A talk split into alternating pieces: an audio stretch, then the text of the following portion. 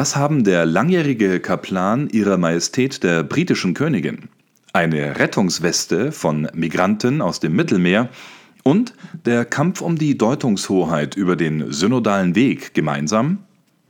Sie sind alle Thema beim CNA Deutsch Podcast diese Woche. Blicken wir zuerst nach Rom. Dort hat Papst Franziskus am gestrigen Donnerstag 33 Asylbewerber empfangen, die aus Afghanistan, Togo und Syrien nach Lesbos kamen und nun in Italien leben, dank der Gemeinschaft Sant'Egidio. Dabei hat der Papst ein Kreuz gesegnet, an dem nicht Jesus Christus hängt, sondern eine Schwimmweste. Ja, Sie hören richtig.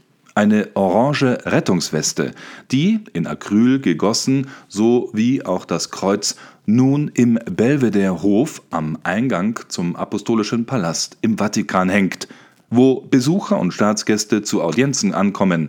Ein Kreuz mit einer Schwimmweste. Franziskus sammelte sich davor im kurzen Gebet und lud die übrigen Anwesenden ein, dasselbe zu tun.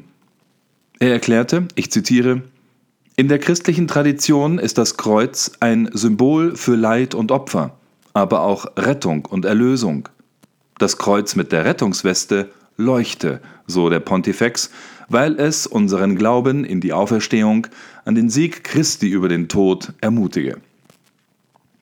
Er habe sich entschlossen, hier im Vatikan dieses Kreuz auszustellen, um daran zu erinnern, Zitat, dass wir unsere Augen offen halten müssen – dass wir unsere Herzen offen halten müssen, um jeden an die absolute Verpflichtung zu erinnern, jedes menschliche Leben zu retten, eine moralische Pflicht, die Gläubige und Nichtgläubige vereint, so der Papst.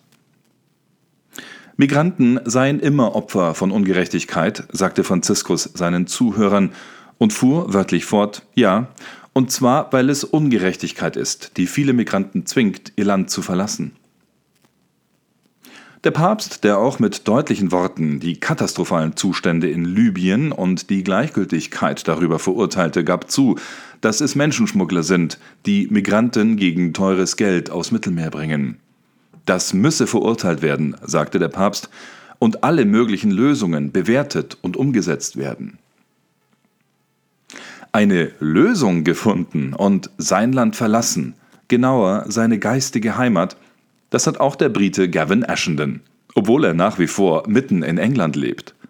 Der 65-Jährige wird übermorgen am vierten Advent in die katholische Kirche aufgenommen. Knapp zehn Jahre lang, von 2008 bis 2017, diente Gavin Ashenden als Chaplain to the Queen. Am vierten Advent schwimmt er nun über den Tiber, wie Anglikaner und andere Protestanten oft den Schritt nennen, katholisch zu werden. Fast 40 Jahre lang war Ashenden ein Priester der Church of England. Der Engländer ist studierter Jurist und promovierter Literaturwissenschaftler, wirkte viele Jahre als anglikanischer Dorfpfarrer und war zudem Universitätsprofessor für Psychologie, fungierte als Domkapitular der Kathedrale von Chichester sowie als Moderator für religiöse Sendungen bei der BBC. Was bewegt einen solchen Mann, im Alter von 65 Jahren katholisch zu werden? Erstens, sagt er, ist er von der tiefen Wahrheit des Katholizismus überzeugt. Er sei zur Einsicht gelangt, dass der katholische Glaube, Zitat, der tiefste und stärkste Ausdruck des apostolischen und patristischen Glaubens ist. Und er sei auch überzeugt von der Rolle des Papstes als Oberhaupt der Kirche. Deshalb sei er auch dem katholischen Bischof von Shrewsbury dankbar, die 500-jährige anglikanische Spaltung von Rom für sich überwinden zu dürfen und mit der Kirche versöhnt zu werden.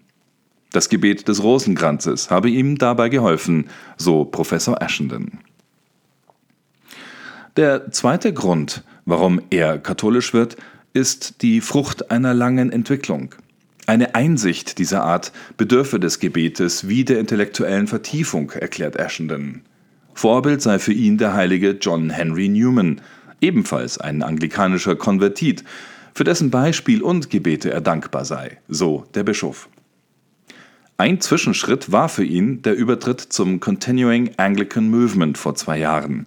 Dort wurde Ashenden tatsächlich zum Missionsbischof geweiht Und auch wenn diese Gemeinschaft nicht Teil der Anglican Communion ist, blieb er Kaplan der Königin, wie Christian Today berichtete. Zu diesem Zeitpunkt nahm übrigens Ashendens Frau bereits den katholischen Glauben an. Auch sie ist über den Tiber geschwommen. Der dritte Grund, warum Gavin Ashenden katholisch wird? Er wollte sich von den Entwicklungen in der anglikanischen Kirche distanzieren. Seinen Posten als Hausgeistlicher der Royals wie seine Mitgliedschaft in der Church of England kündigte Ashenden im Jahr 2017, nachdem in Glasgow's Episcopal Cathedral eine Passage des Koran verlesen wurde, der heiligen Schrift des Islam, der zufolge Jesus Christus nicht Gott ist. Gegenüber der BBC sagte Ashenden damals, Zitat, das sollte nicht in der heiligen Messe geschehen und vor allem nicht bei der Feier der Eucharistie, deren Hauptziel es ist, Christus zu feiern, das Wort, das Fleisch geworden und in die Welt gekommen ist. Hinzu kam für Ashenden die Einführung weiblicher Bischöfe bei den britischen Anglikanern. Zitat, die konkurrierende Kultur der Werte des Kulturmarxismus ersetze die apostolischen und biblischen Grundlagen seiner Gemeinschaft, warnte er damals. Er distanzierte sich auch von, von der zunehmenden Anpassung der Church of England an radikale weltliche Ansichten über Gender, so Ashenden wörtlich. In einem Artikel für den britischen Catholic Herald fasste er seine Erfahrungen zusammen. Ich war Zeuge des Zusammenbruchs der inneren Integrität des Anglikanismus, nachdem dieser sich komplett dem Abstieg der säkularen Gesellschaft in eine postchristliche Kultur preisgab. Bereits St. John Henry Newman und G.K. Chesterton hätten eigentlich erklärt, was er dann auch selber für sich realisiert hatte, schrieb Ashenden. Zitat nur die katholische Kirche mit ihrem Gewicht des Magisteriums hat die ekklesiologische Integrität, theologische Reife und geistige Kraft, den Glauben zu verteidigen, die Gesellschaft zu erneuern und Seelen durch die Fülle des Glaubens zu retten. Während Gavin Ashenden in Großbritannien über den Tiber schwamm, wird indessen in Deutschland von einem Verantwortlichen für den synodalen Weg versucht, innerkirchliche Kritik an dem Prozess mundtot zu machen, gegen den schon Papst Franziskus und der Vatikan Bedenken angemeldet haben. Das ist zumindest die Einschätzung des Chefredakteurs der Wochenzeitung Die Tagespost, Oliver Maxan. Er sagte gegenüber CNN Deutsch, dass der Angriff des Präsidenten des Zentralkomitees der deutschen Katholiken, Thomas Sternberg, auf die Zeitung und andere katholische Medien mit einem Totschlagargument vorgehe. Ich zitiere auf Totschlagargumente zu antworten, ist eigentlich Zeitverschwendung. Herr Sternbergs Äußerungen sind der durchschaubare Versuch innerkirchlicher Kritiker des synodalen Wegs mundtot zu machen, indem man sie in die rechte Ecke stellt. Man kennt dieses Spiel aus der Politik. Zitat Ende. Oliver Maxan verweist gegenüber Szene Deutsch darauf, dass der CDU-Politiker Sternberg nicht nur selbst aus der Politik komme, sondern viele weitere politische Funktionäre und Mandatsträger Mitglied des ZDK, des Zentralkomitees, seien.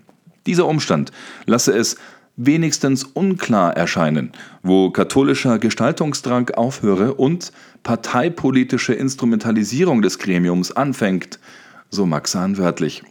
Mehr zu diesem und vielen weiteren Themen finden Sie auf unserer Homepage www.cnadeutsch.de. Unterdessen zeichnet sich ab, dass in der andauernden Affäre Pell in Australien ein weiterer handfester Skandal die Öffentlichkeit erschüttert. Diesmal betrifft er die Polizei des Bundesstaates Victoria. Diese hat ohne Anzeige gegen Kardinal Pell bekanntlich ermittelt. Nun haben leitende Beamte offenbar gezielt versucht, die Person Pell und den Fall um ihre Ermittlungen gegen den katholischen Kirchenmann in der Presse zu benutzen, um von einem massiven Skandal in den eigenen Reihen abzulenken, der als sogenannter Lawyer X-Fall nun die Justiz und das ganze Land erschüttert. Mehr dazu kommende Woche im Siena Deutsch Podcast. Bis dahin wünsche ich Ihnen Gottes Segen, einen gesegneten vierten Advent und frohe Weihnachten. Mein Name ist Anjan Christoph Wimmer. Wir hören uns, so Gott will, am 27. Dezember.